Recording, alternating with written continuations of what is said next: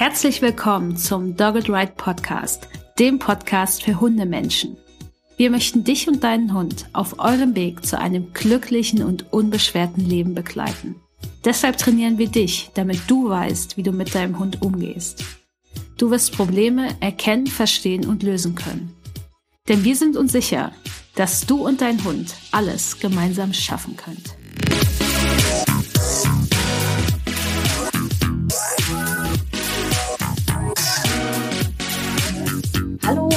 Herzlich willkommen bei der Folge 49 des Dogged White Podcast. Ich bin Nathalie, ich bin Trainerin für Menschen mit Hund und ich werde euch heute erzählen, was ihr alles braucht, wenn ein Welpe bei euch einzieht.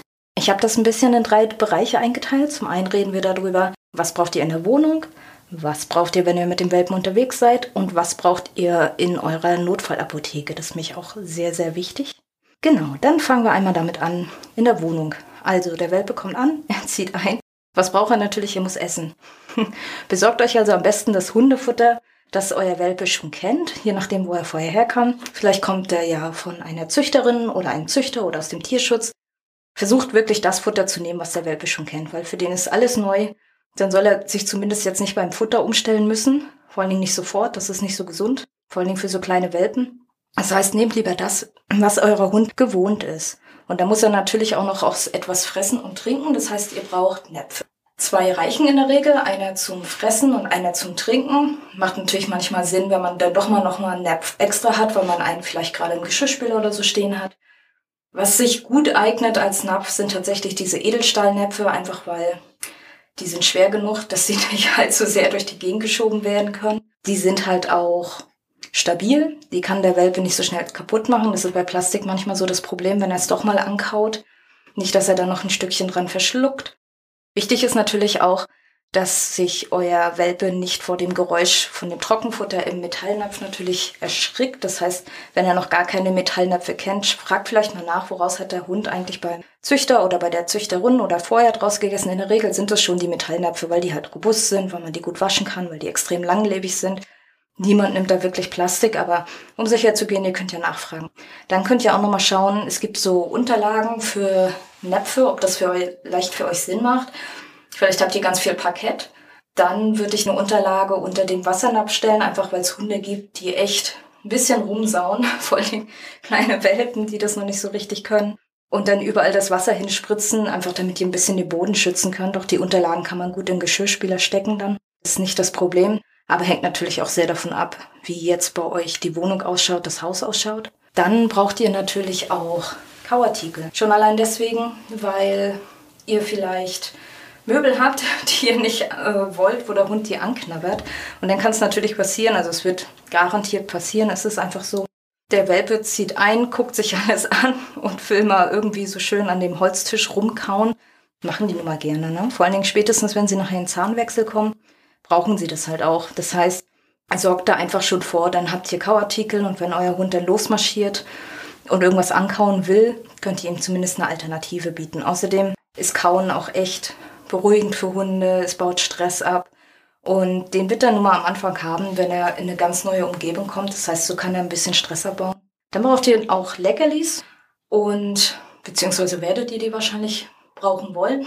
Bei den Leckerlis und Futterbelohnungen ist es ganz, ganz wichtig, dass ihr darauf achtet, dass die nicht irgendwie kuriose Sachen drin haben. Und mit kuriosen Sachen meine ich tatsächlich Zucker. Es gibt nämlich HerstellerInnen, die super gerne Zucker in Hundekeksen reinpacken. Einfach weil Hunde auf süße Sachen stehen. Das heißt, die fahren dann noch mehr auf diese Kekse ab. Aber ist natürlich nicht so toll für die Zähne und die Gesundheit eures Hundes. Also dreht die Packung einmal um, schaut, ist da Zucker drin oder nicht. In der Regel sind dann die Sachen, wo kein Zucker drin ist, die sind dann auch okay. Konzentriert euch aber lieber auf ein, zwei Sorten erstmal für den Anfang. Ihr könnt dann später immer noch mal mehr kaufen. Einfach damit das nicht zu viel durcheinander im Hundemagen ist. Und dann werdet ihr ganz gut damit zurechtkommen. Was ihr auch braucht natürlich sind Hundebetten oder auch eine Hundebox. Es geht nicht darum, dass ihr den Hund dann in diese Box einsperrt, wenn der irgendwas macht, was euch nicht gefällt. Aber Boxen sind halt sehr praktisch. Die kann man überall mit hinnehmen. Das heißt, wenn euer Hund von Anfang an an so eine Box gewöhnt ist und ihr seid mal woanders, vor allem bei so ganz kleinen Hunden, Hunderassen, macht es total viel Sinn, so eine Box zu haben. Weil die könnt ihr, egal wo ihr hingeht, ihr nehmt die mit, dann stellt ihr die auf und euer Hund hat einfach Eine total schöne Komfortzone immer mit dabei. Und viele Hunde mögen das halt auch. Die gehen gerne in Boxen rein. Das beruhigt die, ist ein bisschen dunkler, die sind ein bisschen abgeschotteter von den Reizen und die können recht gut darin entspannen. Das heißt, an sich würde ich für jeden Hund empfehlen, dass der durchaus eine Box hat. Und dann müsst ihr halt schauen, je nachdem, wie viele Zimmer ihr habt, je nachdem, wie viele Orte ihr habt, an dem ihr euch gemeinsam mit eurem Hund aufhalten werdet, macht es auch schon Sinn, vielleicht ein Hundebett einfach hinzulegen.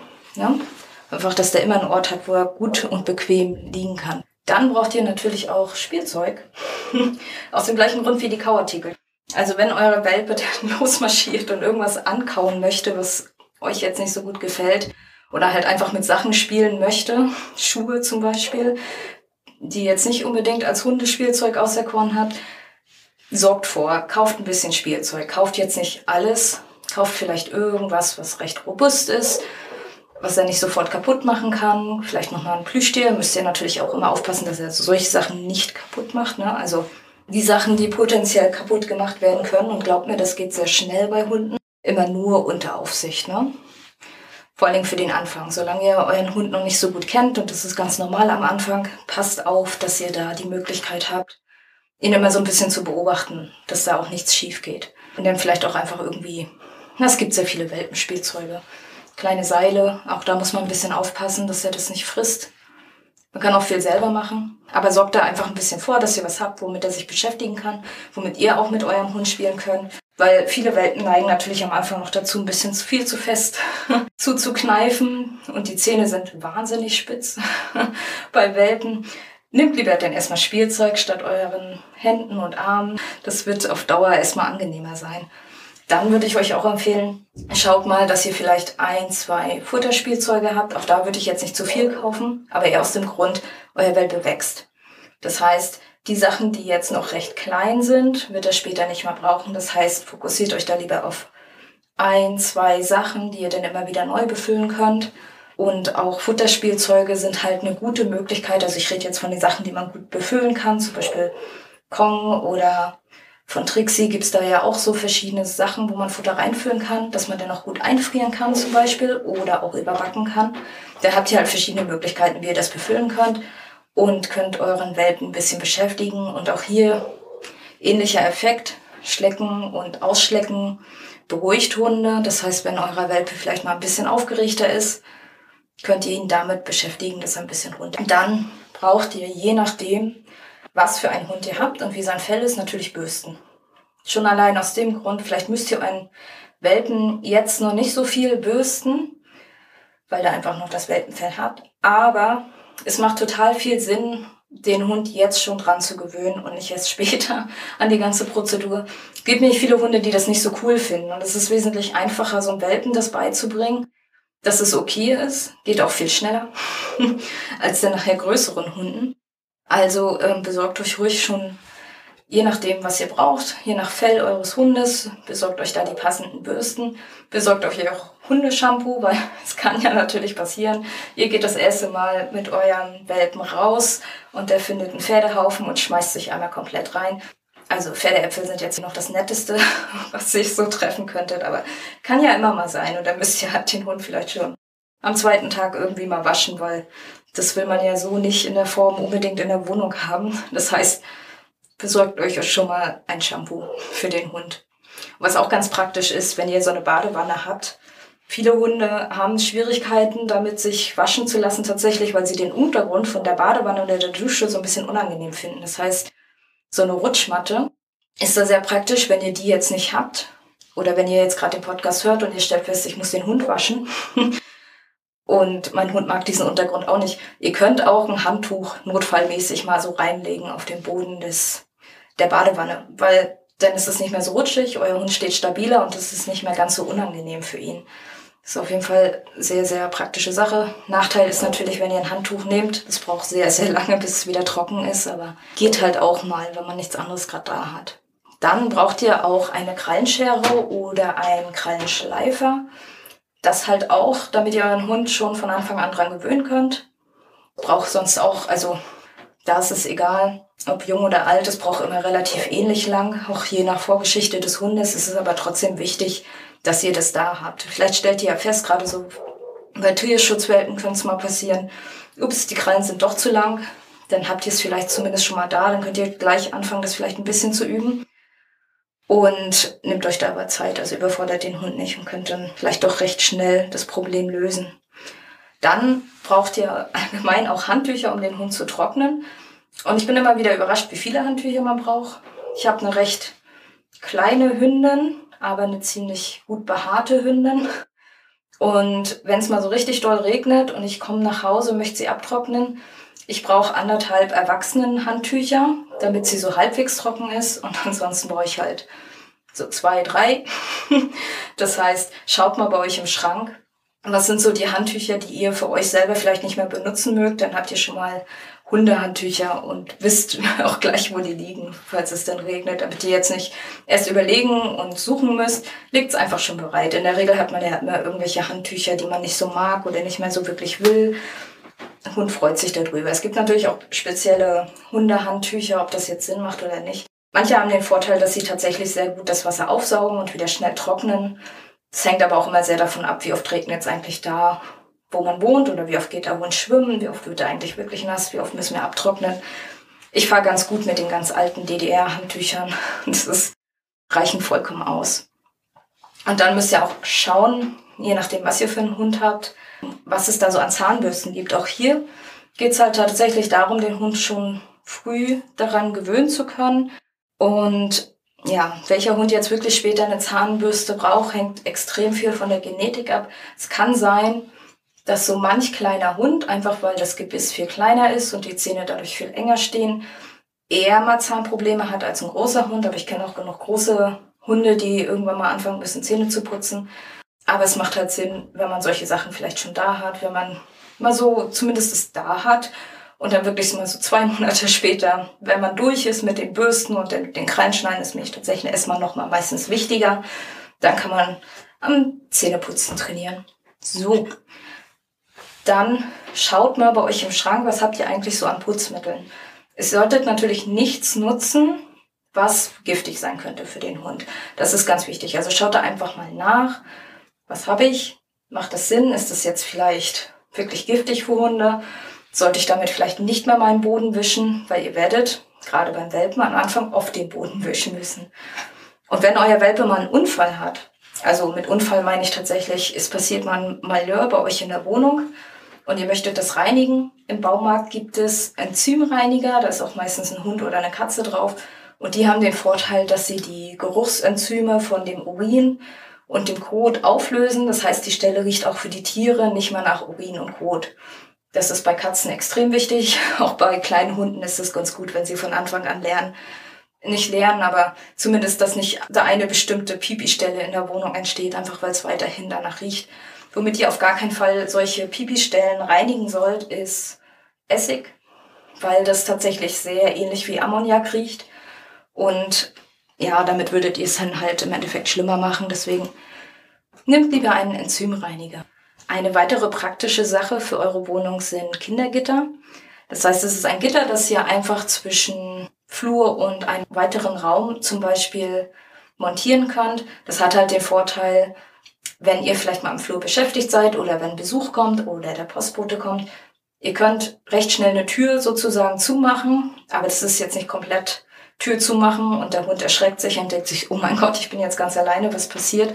Und dann habt ihr vielleicht schon das erste, den ersten Schreckmoment fürs Alleinebleiben gelegt. Dann könnt ihr einfach vors Kindergitter gehen, macht das Kindergitter zu. Euer Welpe kann euch noch sehen, kein Problem. Und euer Welpe kann aber trotzdem nicht einfach mal durchhuschen und die Menschen, die jetzt gerade reinkommen zu euch in die Wohnung, so ein bisschen ärgern oder so. Also das ist, es ist immer mal wieder ganz praktisch, so ein Kindergitter zu haben, kann ich jedem nur empfehlen. So. Und was brauchen wir jetzt eigentlich, wenn wir mit dem Hund unterwegs sind? Zum einen brauchen wir ein gut sitzendes Geschirr. Und das erkennt ihr halt daran, dass zwischen, also der hintere Riemen des Geschirrs sollte nicht hinter die Rippen des Hundes rutschen, wenn Zug drauf ist. Es sollte aber auch nicht direkt hinter den Achseln geklemmt sein, weil dann ist es ein bisschen zu eng.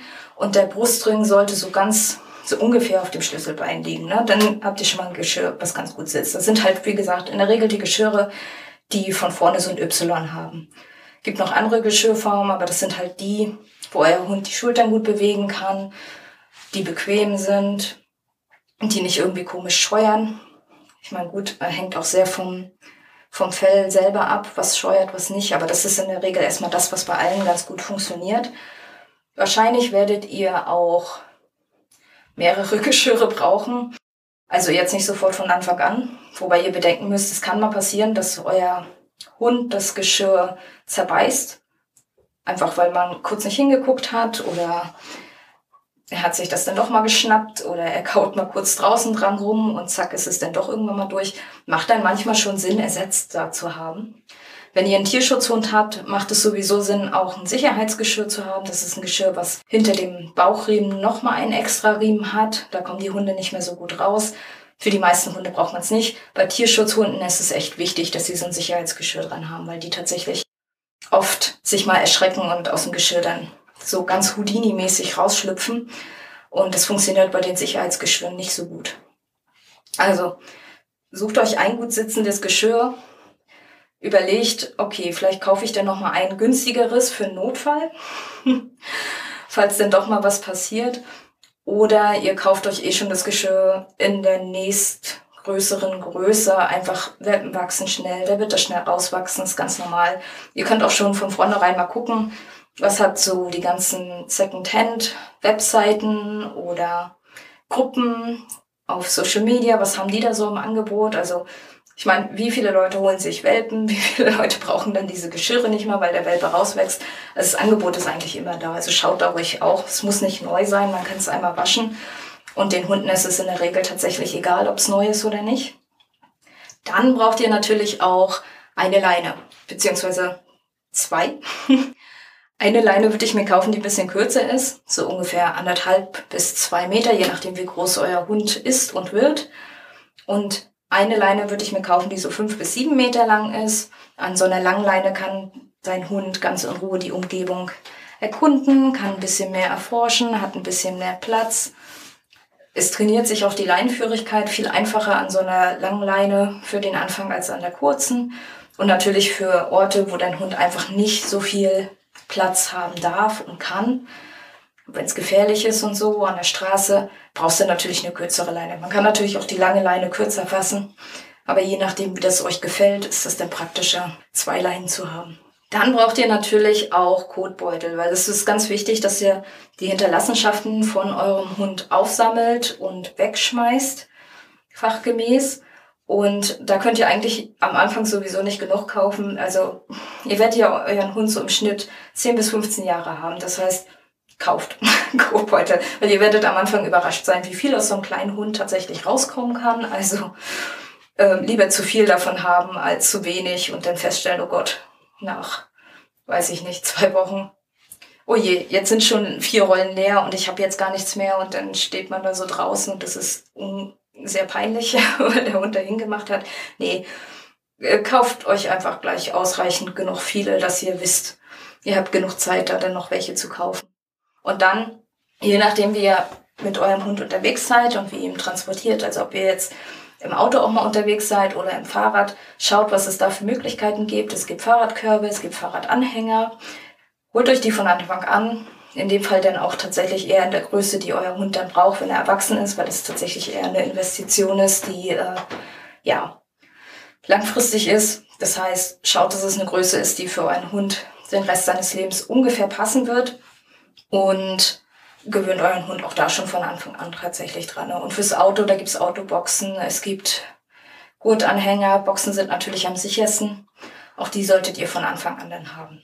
So, und dann kann es ja immer mal sein, dass doch mal was passiert und ihr müsst mit eurem Hund zum Tierarzt oder zur Tierärztin aber vielleicht sind das auch eher kleinere Verletzungen, die euer Hund hat, die ihr selber versorgen könnt. Oder ihr wollt vielleicht schon eine Essversorgung machen, bevor ihr zum Tierarzt oder zur Tierärztin losfahrt. Das heißt, das allererste, was ihr dann macht, ist, ihr macht euch eine Notfallapotheke, bevor der Hund schon da ist. Viel einfacher, dann habt ihr Zeit. Legt da als allererstes mal einen Zettel rein mit der Telefonnummer des Tierarztes oder der Tierärztin oder der Tierklinik, wo ihr hin wollt Einfach damit ihr es griffbereit habt, damit ihr nicht noch dreimal suchen muss. Habt's so, dass ihr nicht total ins Schwitzen kommt und so, ihr wisst, ich hab's da, alles gut. Schaut auch gleich von Anfang an, wie schaut das in meiner Gegend aus mit dem Notdienst? Wahnsinnig wichtig, ne? je nachdem, ich meine, grundsätzlich passieren Unfälle immer Sonntagabends.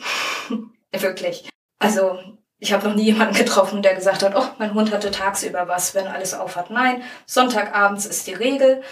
Das heißt, schaut einfach, dass ihr wisst, wenn das mal wirklich so ist, gibt's einen Notdienst bei uns. Gibt's eine Tierklinik, die 24-Stunden-Dienste hat. Wo muss ich hin? Es gibt auch Orte, da wechselt das. Das ist in der eine, eine Woche lang mal der Tierarzt und das ist der nächste. Schaut einfach, dass ihr da gut vorbereitet seid, weil wenn das erstmal so weit ist, dann weiß man natürlich nicht, also ist es natürlich sehr schwierig, in dem Moment jetzt alles zu googeln, alles zu finden, wo muss ich hin, was muss ich tun. Wenn ihr vorbereitet seid, dann habt ihr den Stress schon mal nicht. Ihr wisst genau, okay, ich habe hier meine Notfallapotheke, ich hole den Zettel raus, was steht da, alles klar, ich rufe da an, wir fahren los. Geht viel schneller, ist viel stressfreier, weil wenn irgendwas ist, wenn es einen Notfall gibt, habt ihr eh nicht so den Kopf frei, um da jetzt noch wirklich ganz in Ruhe irgendwelche Sachen zu googeln. Also kümmert euch da lieber vorher drüber. Ich meine, ihr werdet wahrscheinlich so oder so von Anfang an mal schauen, also bevor ihr euren Hund habt, schauen, was gibt's so für Tierärzte und Tierärztinnen bei uns in der Nähe. Und dann könnt ihr auch gleichzeitig mal schauen, was mache ich, wenn es einen Notfall gibt. Okay, das ist das Erste, was ihr braucht. Was braucht man denn noch so? Das ist jetzt der Auftrag an alle, die ein Auto haben. Schaut jetzt mal in euer Auto, was ist eigentlich mit dem Verbandkasten, den ich im Auto habe? Ist der vielleicht abgelaufen? Weil die laufen irgendwie schneller ab, als man das immer erwartet. Und wenn das denn bei einer Kontrolle rauskommt, gibt's halt Ärger. Also, das ist jetzt mein, mein Geschenk an euch. Geht einfach mal ins Auto, schaut, ob euer Verbandkasten überhaupt noch regelkonform ist, ob alles drinne ist, ob der vielleicht abgelaufen ist. Wenn er abgelaufen ist, holt euch einen neuen und die Sachen, die ihr noch verwenden könnt aus diesem Verbandskasten, ja, die können gut in die in eure Notfallapotheke für den Hund tatsächlich rein, ne? weil da sind ja auch Sachen drin wie Handschuhe, da sind Mullbinden drinne und da sind diese Decken drinne. Sowas kann man gut weiterhin verwenden tatsächlich. Verbandwatte, Pflaster, Scheren, ne? Also das, was ihr halt da drinne habt und was noch wirklich verwendbar ist, nimmt es einfach und packt es in die Hundeapotheke rein. So, dann könnt ihr auch, wenn ihr jetzt sowieso schon einen Tierarzt oder eine Tierärztin gefunden habt, fragen, okay, ich möchte jetzt die Notfallapotheke machen. Welches Desinfektionsmittel, am besten ohne Alkohol halt, zur Wunddesinfektion sollte ich jetzt in diese Apotheke reinlegen und welche Wundsalbe? Da gibt's so verschiedene Sachen. Wichtig ist immer ohne Alkohol, aber das medizinische Tierpersonal weiß da viel, viel besser Bescheid was ihr jetzt wirklich nehmen sollt, was vielleicht auch für Welpen besser geeignet ist, fragt da einfach mal nach. Das ist ganz wichtig, dass ihr es habt, falls wirklich mal ein kleiner Schnitt ist. Dann auch ganz wichtig ist Aktivkohle. Einfach, wenn euer Hund jetzt doch mal irgendwas frisst, was giftig ist und ihr müsst so oder so, also wirklich, wenn euer Hund irgendwas Komisches gefressen hat, ist sowieso das erste der Anruf beim Tierarzt. Was ihr nebenbei machen könnt, ist den Hund noch ein bisschen Aktivkohle zu geben, weil Aktivkohle bindet Giftstoffe. Das heißt, im Zweifelsfall sind das halt mal ein paar mehr Sekunden für den Notfall und ihr könnt das dann machen, während ihr zum Tierarzt losschießt oder kurz vorher, wie auch immer. Ne? Aber es ist ganz gut, wenn man es hat. Und das äh, Zweite, was tatsächlich auch in diese Kategorie fällt, ist Sauerkraut. Und das ist jetzt ganz wichtig, dass ihr mir hier zuhört. Es ist, wenn Hunde irgendwas fressen, irgendwas Spitzes, kann es gut sein, wenn man den Sauerkraut gibt. Aber bevor ihr äh, euren Hunden wegen sowas Sauerkraut gebt, das erste, was ihr macht, ihr ruft erstmal an bei eurem Tierarzt, bei eurer Tierärztin und fragt, hallo, mein Hund hat was auch immer gefressen ähm, wir kommen eh gleich vorbei, macht es Sinn, dem jetzt Sauerkraut zu geben? Und entweder die werden sagen in dem Fall, ja, bitte, weil das wird dem Hund helfen, oder nee, wir müssen Röntgen, überhaupt nicht gut, bitte kein Sauerkraut. Weil das mit dem Sauerkraut, das ist halt ein üblicher Tipp. Ähm, die Theorie dahinter ist, der Hund ähm, hat irgendwas gefressen, was er nicht sollte, irgendwas Spitzes. Und wenn man dem Sauerkraut gibt, wickelt sich das Sauerkraut um den Gegenstand rum und es kommt einfacher raus. Schöne Theorie, in manchen Situationen auch wirklich stimmt's auch, ja, definitiv. Aber in manchen Situationen erschwert das die weitere Behandlung. Das heißt, Bevor ihr euren Hund Sauerkraut gebt, ist es super, wenn ihr es da habt für den Notfall, aber fragt erstmal immer, immer, immer nach, ob das jetzt wirklich Sinn macht in der Situation. Also wirklich, es ist so viel sicherer, weil das Problem daran ist tatsächlich, wenn der Hund jetzt zum Beispiel geröntgt werden muss, um zu gucken, wo ist das jetzt, ne? wenn es mich nicht rauskommt, kann es sein, dass es aufgrund des ganzen Sauerkrauts einfach nicht mehr sichtbar ist, wo der Gegenstand ist. Und das macht es schwieriger. Das heißt, im Zweifelsfall immer erstmal anrufen, fragen, macht das Sinn? Wenn die sagen, nee, in dem Fall macht es keinen Sinn, alles klar. Ihr packt ja gerade eh schon alles zusammen, um loszufahren, weil wenn da irgendwas im Hund drinne ist, was gefährlich sein könnte, müsst ihr so oder so das immer, immer abklären. Was halt auch gut ist, ist so eine kleine Einwegspritze. Einfach ohne Kanüle, ganz wichtig. Nein, ihr sollt den Hund nicht spritzen. Aber ihr könnt halt Flüssigkeiten da reinmachen.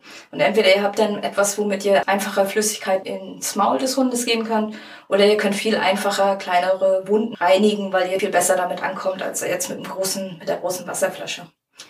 Dann Pfotenverletzung, absoluter Klassiker. Die gibt's ja immer. Und da müssen die Hunde meistens noch einen Verband tragen. Sorgt da einfach schon ein bisschen vor, dass ihr vielleicht Babysocken oder von euch alte Socken auf Vorrat habt Meistens die, die ja eh schon alleine sind, also die Single-Socken, wo die zweite Socke auf ganz mysteriöse Weise irgendwie verschwunden ist. Also ich bin der Überzeugung, es ist meine Hündin, die die irgendwo versteckt, aber gut. Oder die Waschmaschine. Aber nichtsdestotrotz sind diese einzelnen Socken total praktisch, um den Verband, den Pfotenverband des Hundes zu schützen.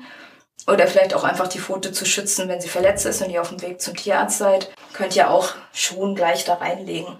Wenn euer Hund dann nachher ausgewachsen ist, macht es auch Sinn, mal zu überlegen, okay, ich weiß jetzt, wie groß der Hund ist. Es kann immer mal was sein, dass er so einen schönen Lampenschirmkragen, die die Hunde mal anbekommen, bekommt. Die sind nicht immer so cool. Manche Hunde kommen mit denen nicht so gut zurecht. Da kann man sich auch schon mal, bevor dieser Fall eintritt, vielleicht mal überlegen, was brauche ich da eigentlich. Aber wie gesagt, macht es Sinn, wenn der Hund ausgewachsen ist. Das gleiche mit so Babybodies. Ne? Je nachdem, was der Hund vielleicht für eine OP oder so am Körper hatte, muss er vielleicht gar keinen Kragen anhaben, sondern so ähnlich wie mit der Socke.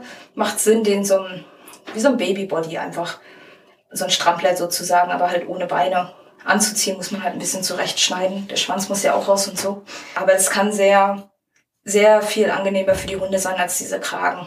Also, wenn ihr dann mal irgendwelche Menschen habt mit Baby, die rauswachsen aus den Sachen und das könnte eurem Hund passen, nehmt euch da einfach ein, zwei Sachen.